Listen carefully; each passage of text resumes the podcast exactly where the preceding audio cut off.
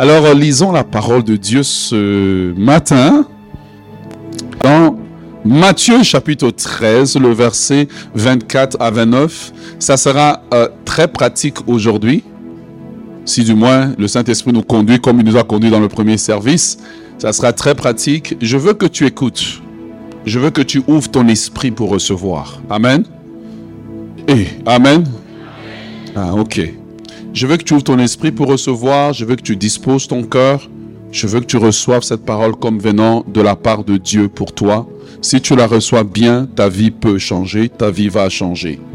Matthieu chapitre 13, le verset 24 au verset 29, c'est Jésus, la Bible dit, il leur proposa une autre parabole et il dit, le royaume des cieux est semblable à un homme qui a sémé une bonne semence dans son champ.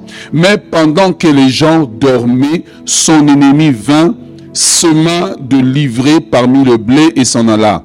Lorsque l'herbe eut poussé et donné du fruit, livré parut aussi. Les serviteurs du maître de la maison vinrent lui dire, Seigneur, n'as-tu pas sémé une bonne semence dans ton champ? D'où vient donc qu'il y a de livré Il leur répondit, c'est un ennemi qui a fait cela. Et les serviteurs lui dirent, veux-tu que nous allions l'arracher? Non, dit-il, de peur qu'en arrachant l'ivraie, vous le déraciniez en même temps le blé. Laissez croître ensemble l'un et l'autre jusqu'à la moisson. À l'époque de la moisson, je dirai aux moissonneurs, arrachez d'abord l'ivraie, liez-les en gerbe pour le brûler mais amasser le blé dans mon grenier. Amen. Je voudrais commencer ce message de ce matin en déclarant dans ta vie que la saison où Dieu enlève l'ivraie de ta vie est en train de commencer. Tu rentres dans la saison où Dieu va arracher ce que lui-même n'a pas planté. Parce que Jésus dit, que tout arbre que n'a pas planté mon Père sera déraciné et je te souhaite la bienvenue dans la saison du déracinement. La saison du déracinement des maladies, la saison du déracinement de certains problèmes étranges que tu es en train de voir dans ta vie, il te sera fait de la manière dont tu accueilles la parole. La manière dont tu accueilles la parole, il te sera fait. Reçois-le maintenant. La saison du déracinement où Dieu arrache certaines choses qui ont été plantées dans ta vie. Vous savez, Lorsqu'on lit cette parabole que Jésus donne, on l'utilise souvent pour prêcher sur le royaume de Dieu. Mais la parole reste de Dieu et Dieu donne une, une, révélation, Dieu donne des directions qui sont précises pour lui. Pour ceux qui prennent des notes, euh, je continue sur le message de la semaine passée. Si vous n'étiez pas la semaine passée, si vous n'étiez pas là, je vous invite à aller en ligne pour suivre le message ou vous abonner sur le podcast de l'Église. Vous savez, il y a des messages qu'on donne, c'est des messages marqueurs de saison. Et ne soyez pas distraits, ne soyez pas pris dans l'ambiance. Soyez pratiques. Sortez d'ici, faites ce que je vous demande. Littéralement, vous allez voir des changements dans vos vies.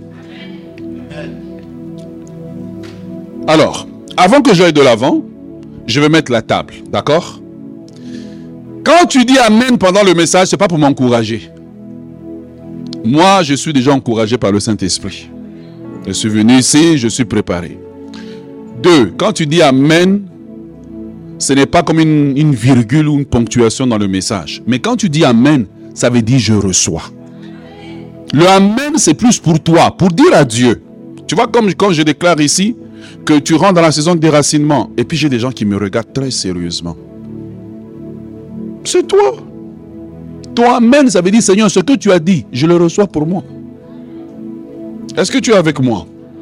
Et donc, c'est important que je le dise à l'entrée du message parce qu'on va nager dans la révélation et je veux que tu puisses recevoir ce que Dieu a pour toi. Je veux que tu ne sois pas distrait par quelqu'un, distrait par un voisin. Je veux que tu écoutes parce que le changement est en train d'arriver. Le même changement qui est arrivé dans ma vie brutalement est en train d'arriver. Amen. Alors dans cette parabole, on voit ici que Jésus parle d'un maître qui a euh, voilà, un, homme qui a fait son champ. Et quand il a fait son champ, il a planté euh, du, euh, du blé. Et parce que c'est ce qu'il désirait. Et dans le champ qu'il a planté, Eh bien, quelque temps plus tard, la Bible dit que son ennemi est venu pendant la nuit à l'insu de tout le monde. Et l'ennemi, qu'est-ce qu'il a fait? Dans le champ, il a planté une autre semence. Et à un moment donné, eh bien, le tout a commencé à pousser et on s'est rendu compte que c'était un champ de semences. J'aimerais parler aux gens qui sont un champ de semences. Est-ce que tu es avec moi? Tu vois, quand Jésus parle dans la parabole de la semence, dans euh, le livre de, de Matthieu, Jésus dit la même chose, il dit un maître, quelqu'un est sorti, le semeur est sorti pour s'aimer. Et quand il a semé, la terre est tombée sur différents terrains.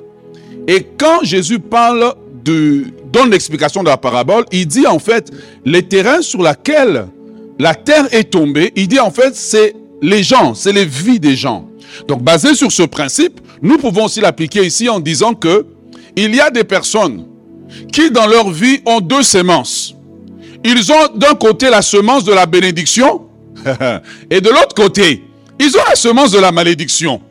Mais le problème, c'est que pendant qu'ils dormaient ou avant qu'ils n'existent, avant qu'ils ne viennent au monde, quelqu'un était déjà entré dans le champ de leur vie et avait déjà sémé.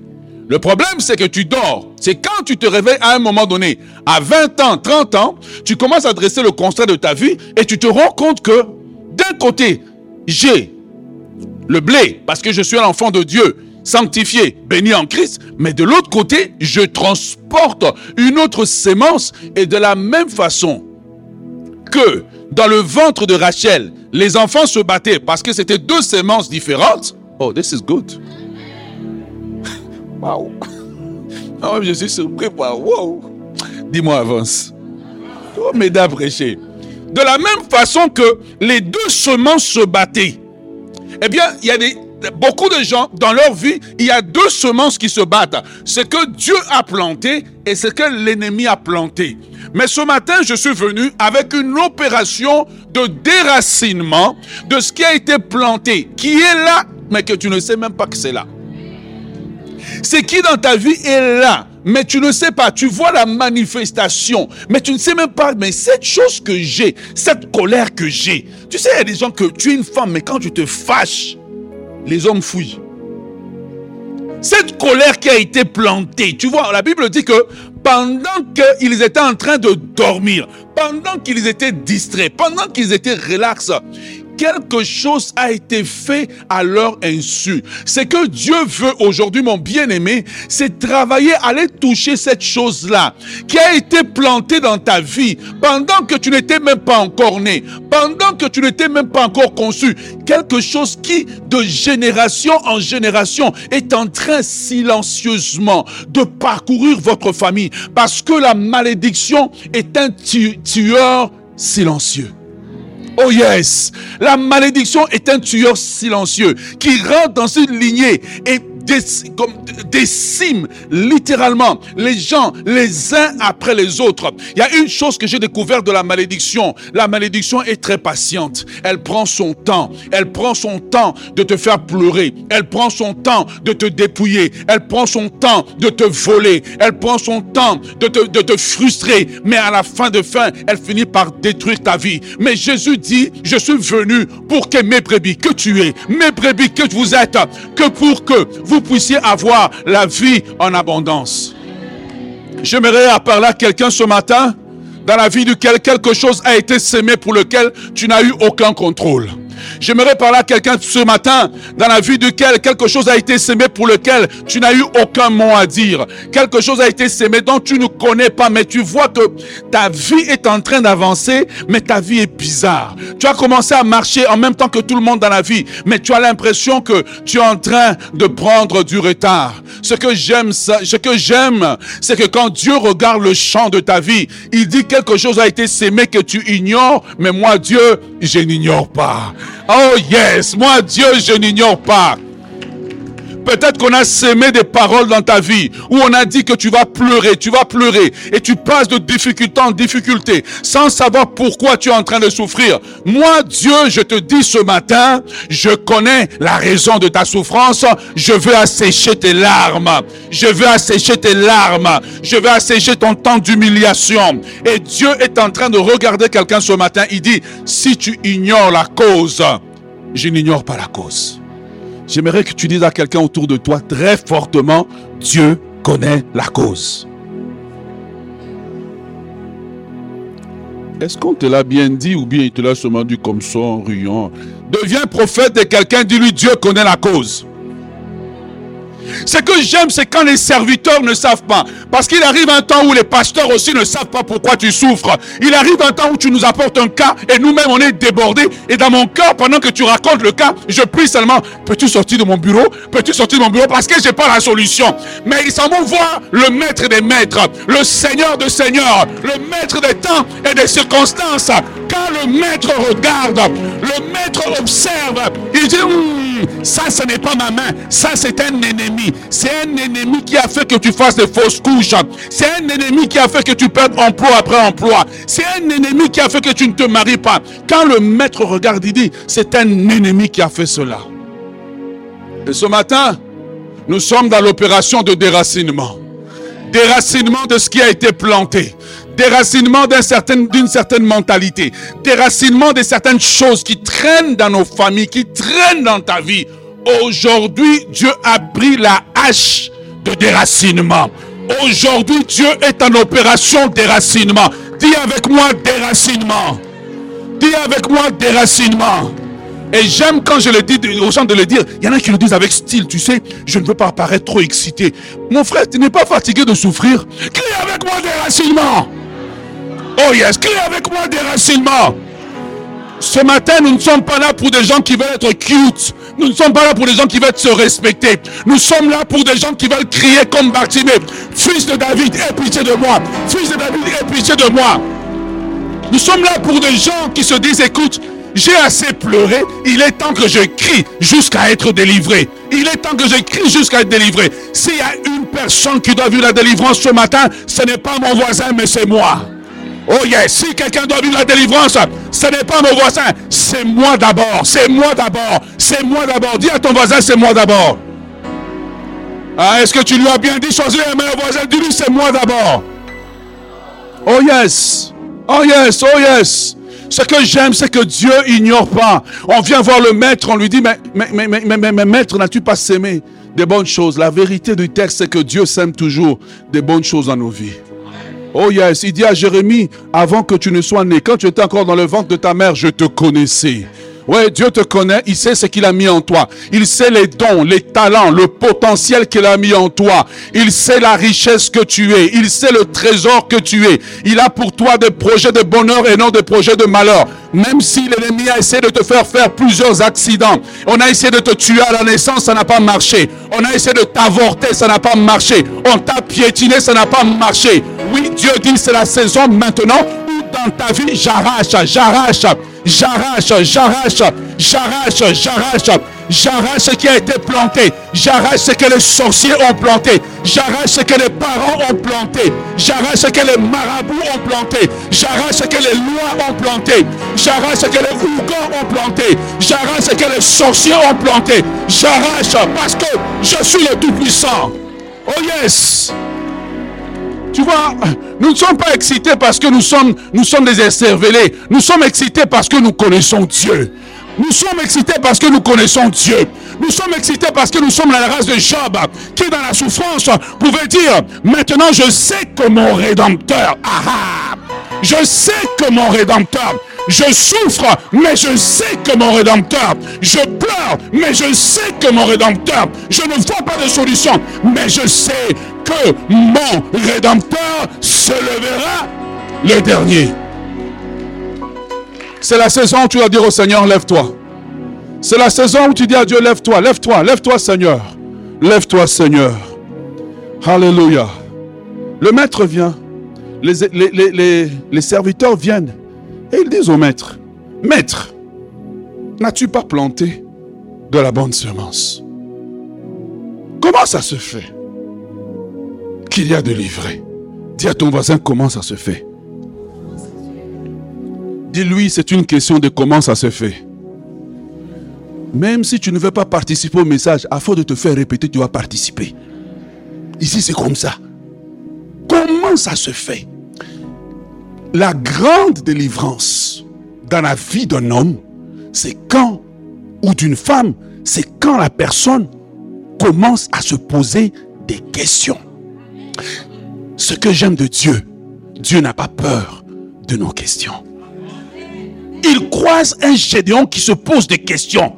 Qui dit, mais, si Dieu est Dieu, si Dieu est avec nous, comment ça se fait?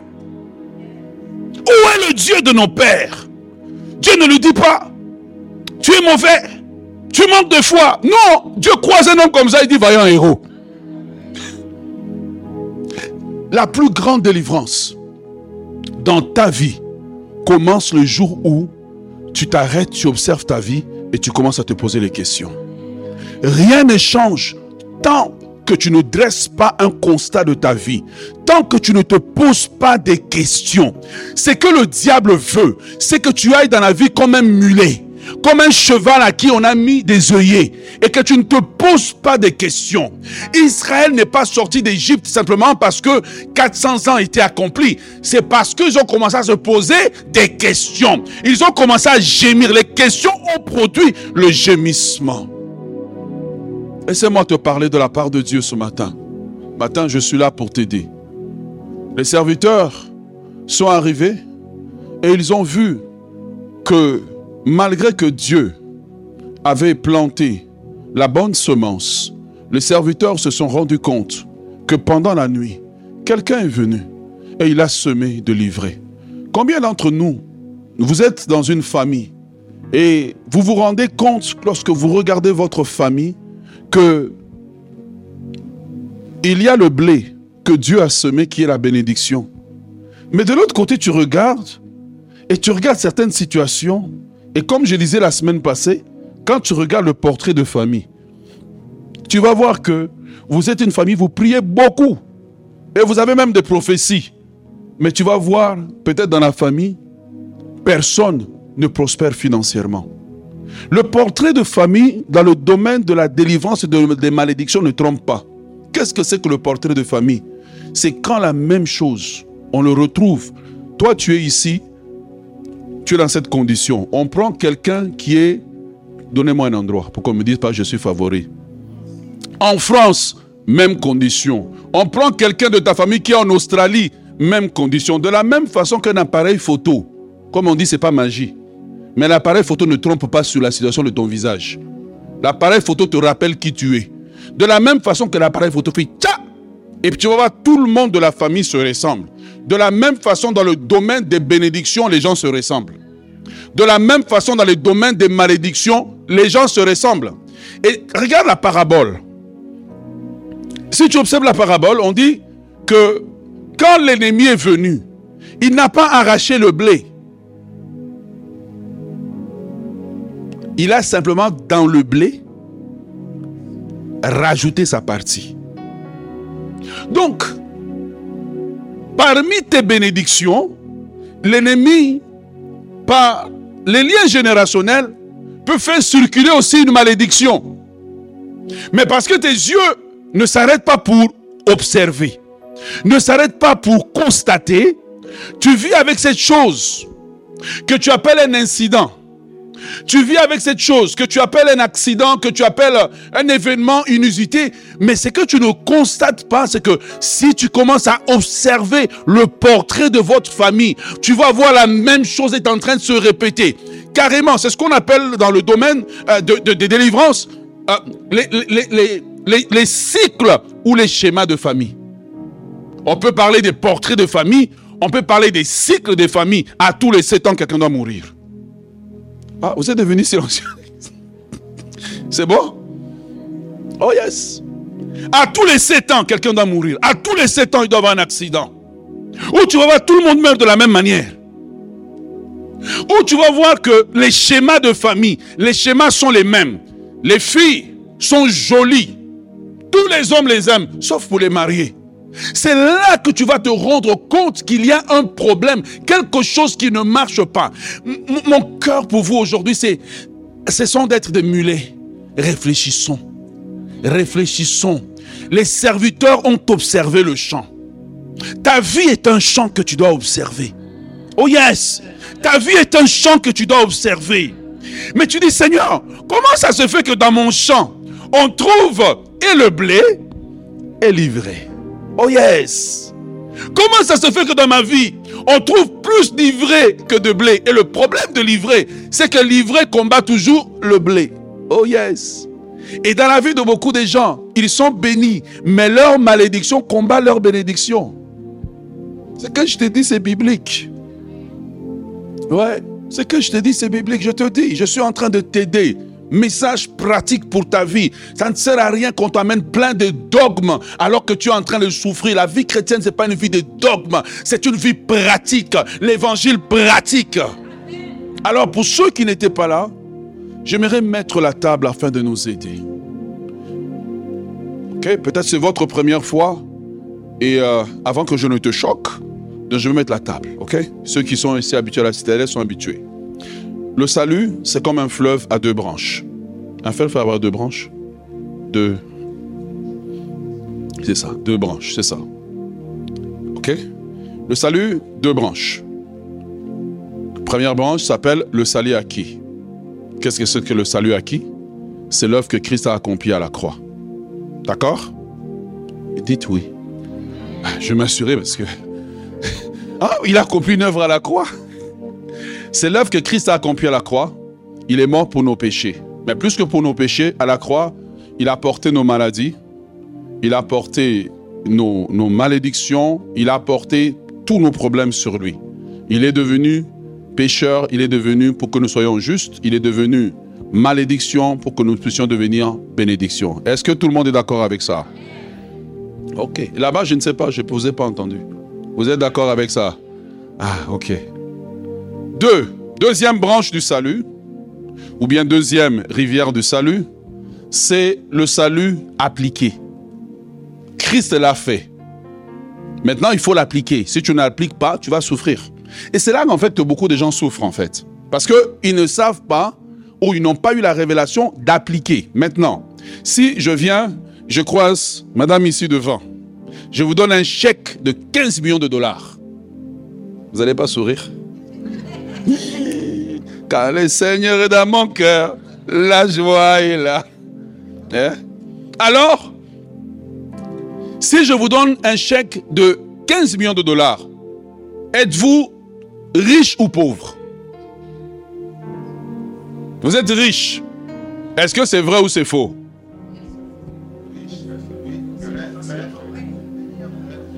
Techniquement, lorsque je lui donne le chèque, en théorie, elle est riche. Mais tant qu'elle n'a pas encaissé le chèque, elle est toujours... Non, je ne dirais pas qu'elle est pauvre, je ne vais pas déclarer des choses sur sa vie. Elle est toujours dans la même condition financière, avec les mêmes dettes, avec les mêmes situations. Mais quand les gens entendent qu'elle a un chèque de 15 millions, tout le monde se réjouit, mais ses dettes ne sont pas payées. Sa situation n'a pas changé. Pourquoi? Parce qu'elle a le chèque, mais n'a pas encaissé le chèque.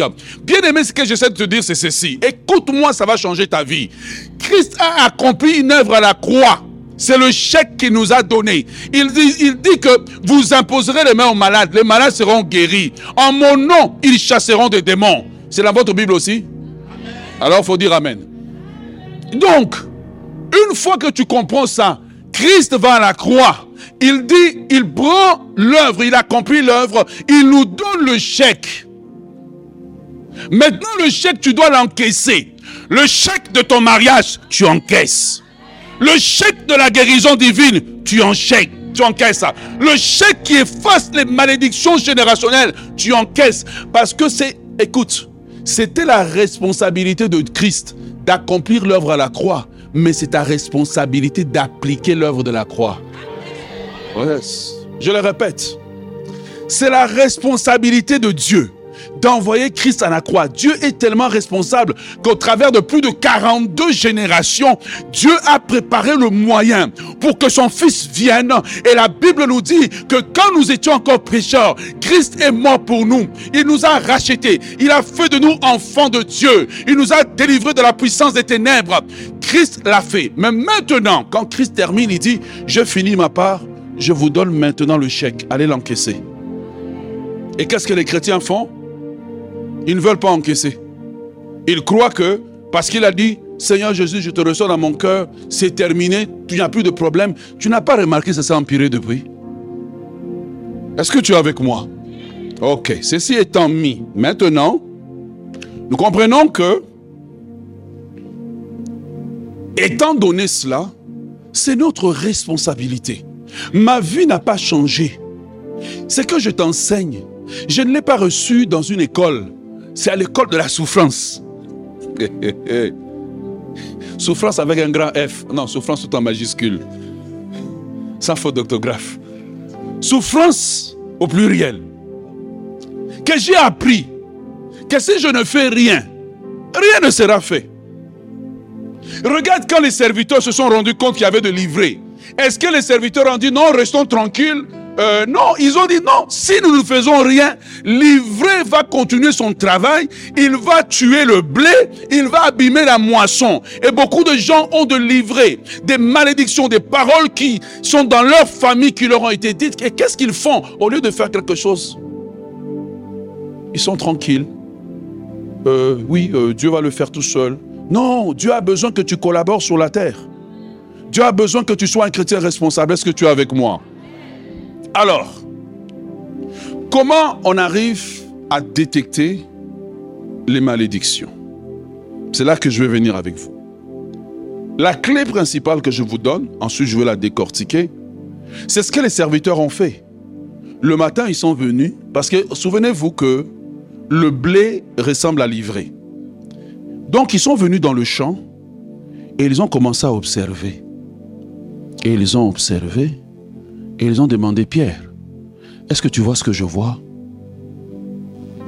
Ce que j'aime, c'est que le texte ne dit pas le serviteur, mais il dit les serviteurs. Comme la semaine passée, on a, dit les gens de la ville. Ils ont commencé à observer le champ parce que ce champ pouvait aussi représenter chacun d'entre eux. Ils ont commencé à observer et se rendre compte que le champ de chaque personne de la famille avait le même type d'ivraie. Oh yes. C'est là qu'ils se sont dit, il y a quelque chose qui n'est pas normal. La clé pour détecter et pour vaincre la malédiction, c'est l'observation honnête. Est-ce que vous êtes avec moi? L'observation honnête de notre vie, l'observation honnête de la vie de nos bien-aimés dans la famille. Est-ce que vous êtes avec moi? Si cette observation n'est pas bien faite, tu auras de l'ivraie, mais tu vas confondre l'ivraie avec le blé. C'est pour ça que tu vois, il y a des chants que moi je ne chante plus. Mais je ne sais pas si j'ai le droit de vous le dire. Vous voulez savoir quel chant? Ok. Qu'il est bon de louer Dieu. Qu'il est bon de louer Dieu.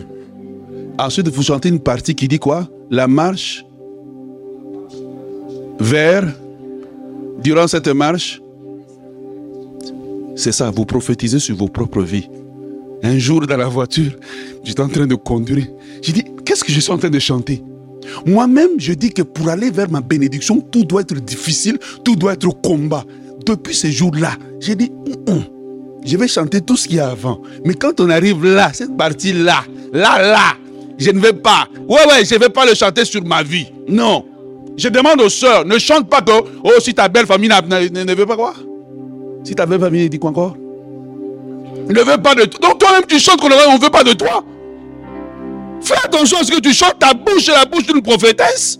Ah oui, vous prenez ça à la légère, mais il te sera fait tel que tu le déclares. Et puis vous chantez la marche, la marche. Et mais tu te rends pas compte que tu es en train de continuer en fait avec le, principe de livrer, qui est de combattre la bénédiction. Pourquoi Dieu va te donner la bénédiction avec le combat? Ne peut-il pas juste te bénir? Ah ouais. Ok. Comment observer? D'accord? Est-ce que quelqu'un peut m'aider avec ça? On va reprendre l'exemple. Non, non, pas toi, pasteur. C'est oui, juste la mettre là. On va entrer dans le laboratoire. Juste emmener ça ici. Voilà. Merci beaucoup. Alors, lorsque on veut, vous devez apprendre à observer. Le premier type d'observation que vous devez apprendre à faire, on a dit que les serviteurs ont observé, n'est-ce pas? Le premier type d'observation, c'est ce que j'appelle l'observation directe. Prends des notes, tu vas oublier, à moins que tu vas les suivre en ligne. Je suis en train de t'aider pour ta vie. L'observation directe. L'observation directe, c'est que j'observe ma vie à partir des informations que j'ai. Est-ce que tu es avec moi? La, Bible nous parle dans le livre de 1 Chronique chapitre 4, le verset 9 de Jaïbé. Jaïbé s'est rendu compte que il souffrait beaucoup. Et je ne pense pas qu'il souffrait tout seul, je crois que ses frères souffraient. Parce que la Bible dit qu'il était plus considéré que ses frères. Ça veut dire que Jaïbé souffrait. Mettez-moi le texte si cela est possible. Voilà, il dit Jaïbé était plus considéré que ses frères. Sa mère lui donna le nom de Jaïbé en disant c'est c'est parce que je l'ai enfanté quoi dans la douleur. Jusque-là, je pensais que le mot douleur était lié aux douleurs d'accouchement. Non, parce que toutes les femmes ont les douleurs d'accouchement, mais toutes les femmes n'appellent pas leurs enfants douleurs. Ça veut dire sûrement, peut-être que l'homme qui l'avait mis enceinte l'avait abandonné, peut-être qu'elle avait plus d'argent, etc. Mais elle lui a collé un nom qui est devenu le, la caractéristique de ce que l'homme était. La première observation que vous pouvez faire dans votre vie, quand vous la regardez, c'est l'observation directe de vos circonstances, le nom que tu portes. Tu sais, les sobriquets que vous portez. On te donne un sobriquet petit colérique et tu t'étonnes que tu es colérique. Petit coq et tu t'étonnes que tu es coq. Est-ce que vous me comprenez? L'observation directe, c'est que Jaébé a fait une corrélation entre son nom. Est-ce que vous êtes avec moi? Et sa condition. Sa condition était son nom et son nom est devenu sa condition. Donc, l'observation directe te permet juste de faire une observation très rapide de ta vie. Mais la plupart des gens sont tellement occupés avec la vie qu'ils n'ont pas le temps de s'arrêter et puis de regarder. Et il y a comme, ça dans notre vie des noms qu'il faut refuser. Pour que Dieu bénisse Jacob, malgré qu'il avait pris la bénédiction. Remarquez, Jacob a pris la bénédiction de son frère, mais il n'était pas encore béni comme il fallait. Qu'est-ce que Dieu vient? Il lui pose la question, quel est ton nom il dit, je suis Jacob. Il dit, tu ne seras plus Jacob, tu seras appelé Israël. Dès que Dieu a dit, tu seras appelé Israël, la bénédiction a éclaté à un autre niveau. L'observation directe. Observe ta vie. Celui qui ne s'arrête pas pour observer sa vie n'aime pas sa vie. Il faut observer. Observe. Pourquoi tu peux avoir 1000 dollars et puis soudainement tu perds juste l'argent comme ça? Combien de gens sont là, là, là, là L'argent disparaît juste dans la maison comme ça. Combien de gens sont là? L'argent disparaît juste. Observe ta vie. Tu verras une anomalie. Numéro 2. C'est ce que j'appelle l'observation déductive, dont je commence à parler depuis la semaine passée, basée sur ce que j'appelle le portrait de famille. Dans la famille, on se ressemble. C'est rare dans une famille de voir quelqu'un qui fait 1m60 et puis l'autre fait 2 mètres. Généralement, vous allez avoir les mêmes traits. Généralement, si vous avez la calvitie, vous allez tous la voir. Même ceux qui se moquent des autres qui sont plus avancés. C'est seulement une, c'est seulement une question de temps. voilà. Mais maintenant, j'aimerais m'attarder dessus en vous invitant à lire avec moi Ézéchiel chapitre 16, le verset 1 à 5. Cette méthode, elle vient de Dieu. Tout ce que je vous dis, vous le voyez dans la parole, dans la parole de Dieu. Qu'est-ce qu'il dit? La parole de l'Éternel me fut adressée en ces mots. Fils de l'homme, fais connaître à Jérusalem ses abominations. Donc on leur fait connaître leurs abominations. Mais on montre la source des abominations. On lui dit quoi? Tu diras ainsi parle le Seigneur l'Éternel à Jérusalem. Par ton origine. Par ton origine et ta naissance, tu es du pays de Canaan. Donc, remarquez l'observation de Dieu. La première observation le lit par rapport à son pays ou à son clan. Parce que la plupart des malédictions générationnelles sont souvent liées comme ça au pays, au clan ou à la famille. Et Dieu va plus loin. Il dit ton père était quoi? Amoréen. Tiens, c'est bizarre que Dieu lui-même remonte des générations avant pour dire d'où ça vient. Le père était amoréen, il dit ta mère était Étienne. Et il lui dit à ta naissance, au jour où tu naquis, ton nombril n'a pas été coupé, tu n'as pas été lavé dans l'eau pour être purifié, tu n'as pas été frotté avec du sel, tu n'as pas été enveloppé dans des langes, nul n'a porté sur toi un regard de pitié pour te faire ces choses par compassion pour toi, mais tu as été jeté dans des champs le jour de ta naissance parce qu'on avait horreur de toi. J'aimerais m'arrêter là un moment pour vous donner une illustration. Ce que Dieu dit, c'est ceci. Il dit trois choses. Dieu retrace les problèmes du peuple par la logique de l'observation. Il dit, regarde, tu vois, toi tu es là aujourd'hui, mais tu oublies que tu es affecté par ce qui s'est fait avant toi.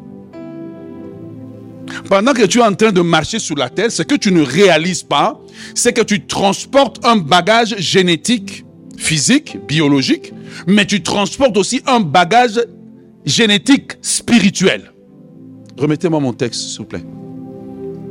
Et ce bagage est lié par trois cordes. Un, le pays.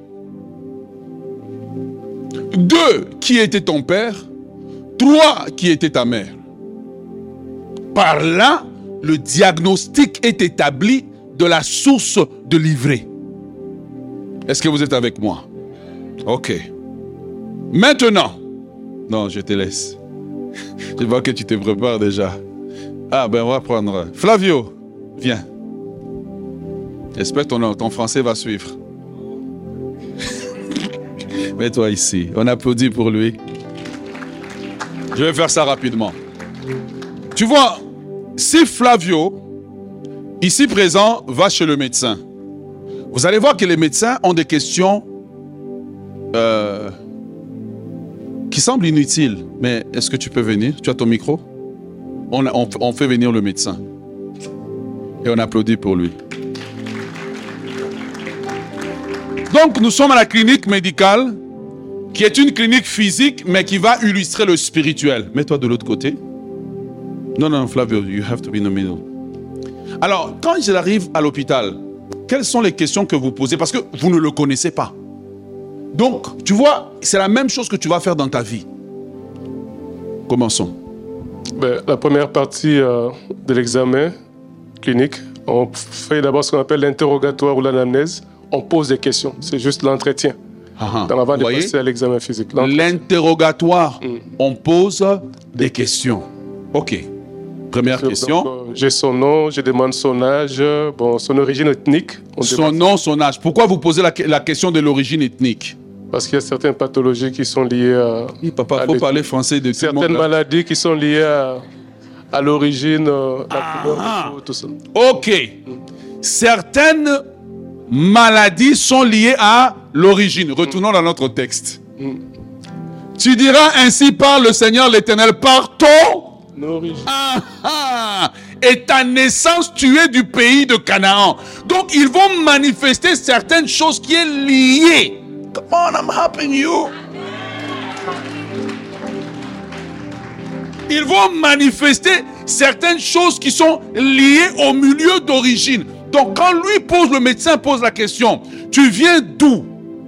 Dès qu'il va dire, tu viens d'où? Angola. Oh, quel bon français.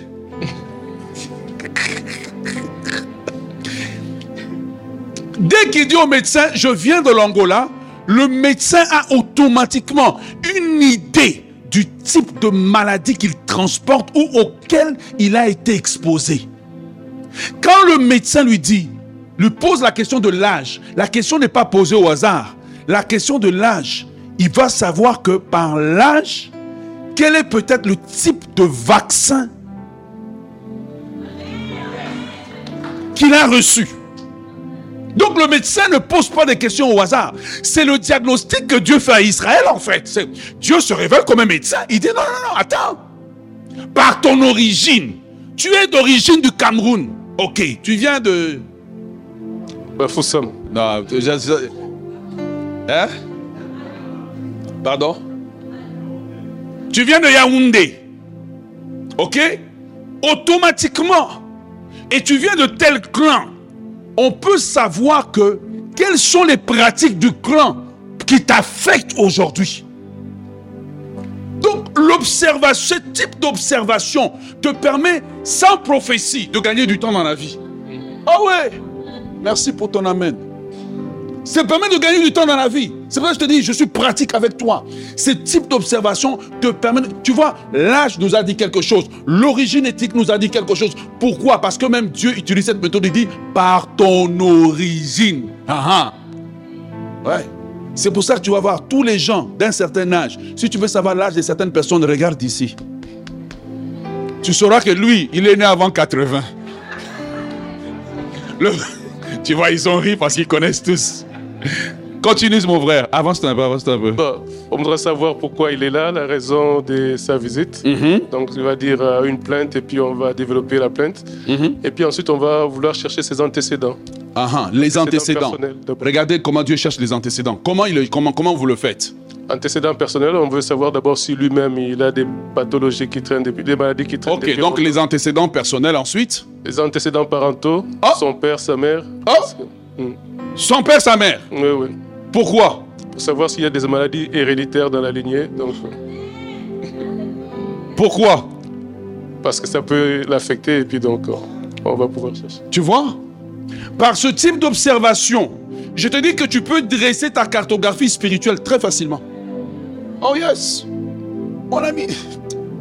Dieu lui-même le fait, il dit, par ton origine et par ta naissance. Ensuite, il va plus loin, il dit, ton père était. Donc tu, as, tu transportes quelque chose du côté de ton père. Ensuite, il bouge, il va du côté de ta mère. Pourquoi? Parce qu'on sait médicalement, si son père a eu une situation, automatiquement, le, dès qu'il dit que mon père a eu, mettons, X maladie, dans la quarantaine, dès qu'il va chez le médecin, le médecin va juste prendre cette information, qu'est-ce qu'il va faire? Eh ben, C'est de faire des, des fouilles là-dessus. Pourquoi? Pour vérifier quoi? Pour vérifier s'il a le même terme ou le... S'il a la même chose. Mm. Moi, je parle votre français parce que lui, c'est des français compliqués. Tu vois, le, le médecin, à partir de l'information qu'il a acquis par l'interrogation, l'observation par interrogation, il va aller vérifier est-ce que lui-même qui est présent devant moi, bien qu'il ne manifeste pas encore les symptômes, serait-il déjà porteur? Dans ce qu'on fait les dépistages. C'est deep. Serait-il déjà porteur de la chose? Parce que le fait que la chose n'est pas manifestée ne veut pas dire que la chose n'existe pas. Le fait que l'ivraie n'est pas encore sorti du sol ne veut pas dire que l'ivraie n'est pas là. Mais ce que Dieu veut faire, c'est détecter l'ivraie avant que l'ivraie ne se manifeste. C'est un bon, un bon sujet, hein? Amen. Acclamons le Seigneur. Est-ce qu'il y avait autre chose? On cherche aussi les antécédents collatéraux, frères et sœurs, savoir s'ils ont des maladies euh, euh, génétiques ou autres parmi ses frères et sœurs. Tu vois? C'est pour cela que on lit la Bible, mais ça là, c'est une clé puissante de révélation que Dieu m'a donnée. Dieu dit, observe ton origine Observe qu'est-ce que ceux avant toi ont pratiqué. Parfois, en pratiquant, on a lié les prochaines générations. Et toi, tu es là avec un bon français. Tu penses français fait fuir la malédiction? Mon frère, on t'acclame. Hein. Merci beaucoup.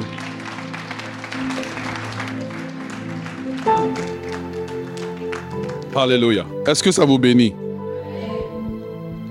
Est-ce que ça vous aide? Ok. Donc, c'est ce que j'appelle l'observation. Vous savez, j'ai été longtemps assis dans les bancs à l'église. Et à un moment donné, on a besoin de messages pratiques. Comment ça se fait que vous êtes dans la famille, vous allez remarquer, comme un fil conducteur, il y a toujours un enfant qui a comme, euh, je ne sais pas si on appelle ça si c'est Alzheimer, quelque chose comme ça. Observe, suis le fil conducteur comme le médecin et tu verras clair.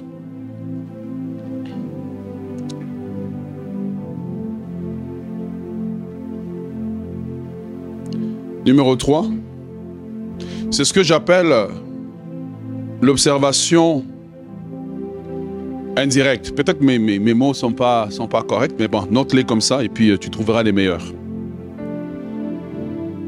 Je vois les gens aller à l'église, ils chantent, ils crient, mais ta vie ne change pas.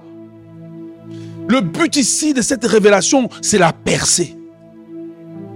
Et quelques personnes avec qui cette méthode a été appliquée, j'ai vu des grands changements dans leur vie. Qu'est-ce que cela veut dire? L'observation indirecte veut dire que ce n'est pas directement de toi, mais c'est une observation qui nous vient par les informations qu'on a maintenant de tierces personnes. La Bible nous dit que au temps de Isaac, Genèse chapitre 26, le verset 1, qu'il eut une famine comme au temps d'Abraham. Et j'aimerais juste illustrer le point ici pour nous aider. C'est que la Bible est en train de nous dire que l'histoire qu'il y a eu au temps d'Abraham, elle se répète au temps d'Isaac. Il y a des familles dans lesquelles l'histoire en fait ne cesse de se répéter. Mais parce que personne ne dit. Est-ce que vous êtes, avec moi? L'observation indirecte permet de, recueillir l'information dont j'ai besoin à partir de ce que les aînés dans la famille disent. Or, nous venons de cultures où les gens n'aiment pas parler. Tu vois, les gens préfèrent mourir. Ils veulent préfèrent mourir qu'on dit que, exemple pour ceux qui viennent d'Afrique, on dit, en Afrique, quand un aîné meurt, la bibliothèque brûle. Donc la connaissance, en fait, elle n'est pas transmise, mais on est fier. Et tu as des enfants maintenant qui voient quelque chose qui ressemble à des livrets dans leur vie. Mais papa et maman, grand-papa, grand-maman qui ont l'information, tout le monde est silencieux. Et les enfants sont en train de souffrir parce que les gens essaient d'être plus pudiques que la Bible. Dis-moi, tu peux pas être plus pudique que la Bible. La Bible nous raconte comment est-ce que David est parti avec Bathsheba. La Bible nous raconte comment est-ce que Judas est monté sur la couche de son père et non pas Judas, euh, Ruben. Ruben est monté sur la couche de son père. La Bible va nous raconter comment est-ce que Judas est parti avoir des relations sexuelles avec sa belle-fille. Mais si la Bible nous raconte, c'est pour nous aider. Mais nous, nous sommes comme des tombes. Tu ne peux rien. Il y a des oui, il y a des moments où l'enfant est petit, tu dis rien. Mais à un moment donné, il grandit, il a le droit à son avenir. Mais toi, tu as l'information. Les grands-parents ont l'information. Tout le monde se taise. L'enfant voit livrer. Il ne sait pas d'où vient livrer. Celui qui a l'information sur livrer ne veut pas donner l'information. Et les enfants souffrent. Et les enfants souffrent. Et les enfants souffrent. Ils ne comprennent pas. Mais je suis joli. Je suis ceci. Mais comment je n'arrive pas à réussir? Je suis intelligent. Comment je n'arrive pas à réussir? Si seulement un parent pouvait ouvrir la bouche et dire la vérité. Bien-aimés, n'imitons pas dans la Bible seulement les histoires qui nous arrangent, imitons aussi les histoires qui nous font avancer.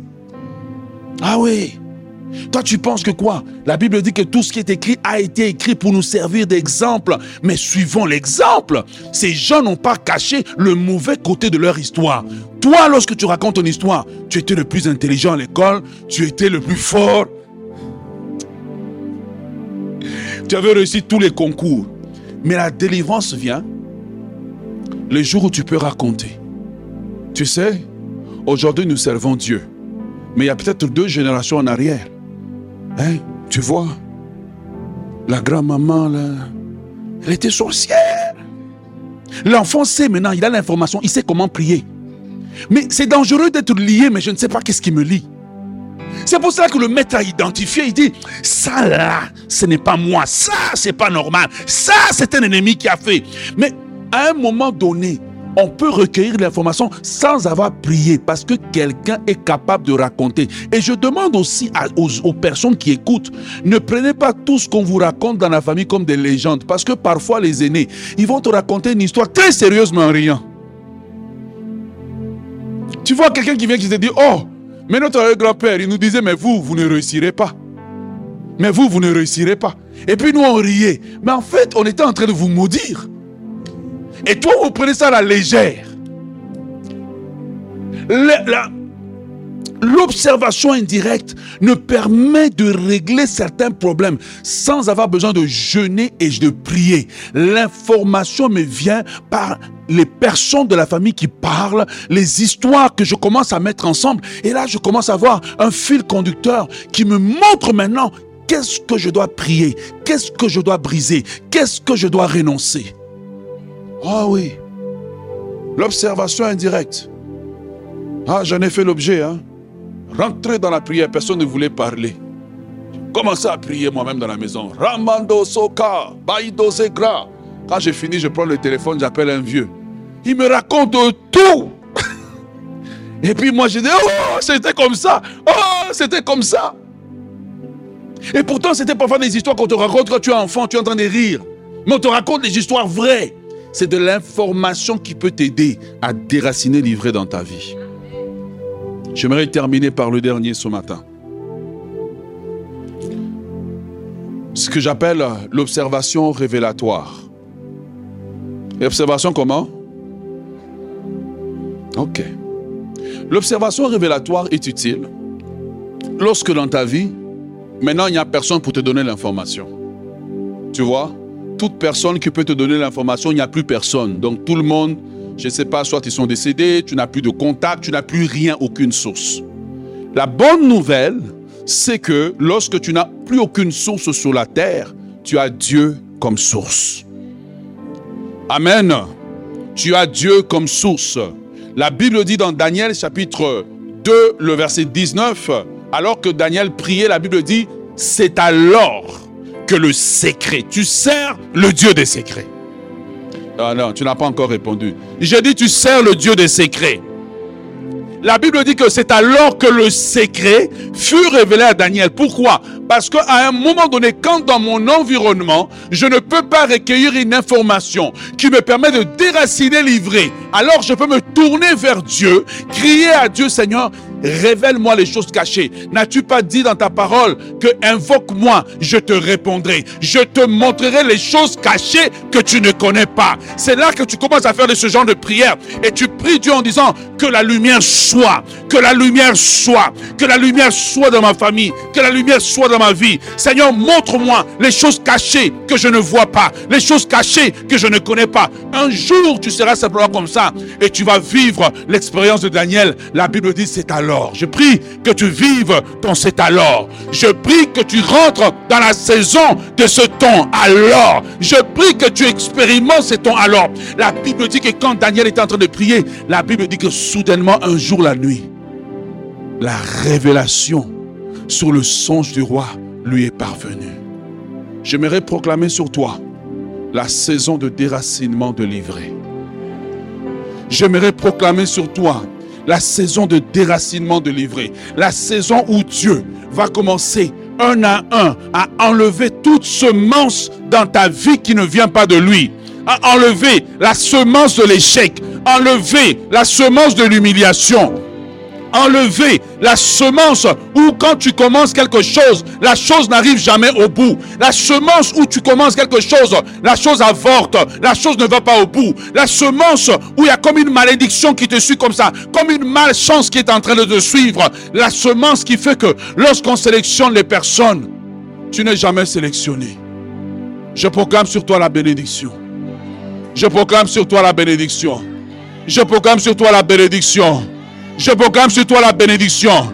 Je proclame que ta semence de bénédiction est plus forte que la malédiction. De la même façon que quand l'avion décolle, l'avion brise la loi de la gravité. Ta bénédiction brise la loi de la gravité de la malédiction. Non, tu m'as pas encore entendu. J'ai dit que quand l'avion décolle, l'avion brise brise la loi de gravité. Elle brise la loi de gravité. De la même façon, la bénédiction que tu as est renforcée alors que je suis en train de parler. Elle brise la loi de la malédiction. Elle paralyse la loi de la malédiction. Si tu le reçois, lève-toi, acclame le Seigneur très très fort. Acclame le Seigneur très très fort. Acclame le Seigneur très très fort. Un jour nouveau doit se lever sur ta vie. Un jour nouveau doit se lever sur ta vie. Un départ nouveau doit arriver. Un départ nouveau doit arriver. Les choses qui ont été semées doivent être arrachées dans le nom de Jésus. Dans le nom de Jésus. Dans le nom de Jésus. Dans le nom de Jésus. J'aimerais proclamer sur ta vie. De la même façon que Joseph a commencé à détonner pour ses frères. De la même façon que Joseph détonnait. Alors que tu appliques ce que je t'enseigne ici, tu vas commencer petit à petit à détonner. Petit à petit à détonner. Ce que Esaïe a dit sur lui et ses fils, tu le diras pour toi. Tu diras comme Esaïe qui a dit, nous sommes moi et mes fils des signes et des présages. Oh yes, nous sommes des signes et des présages.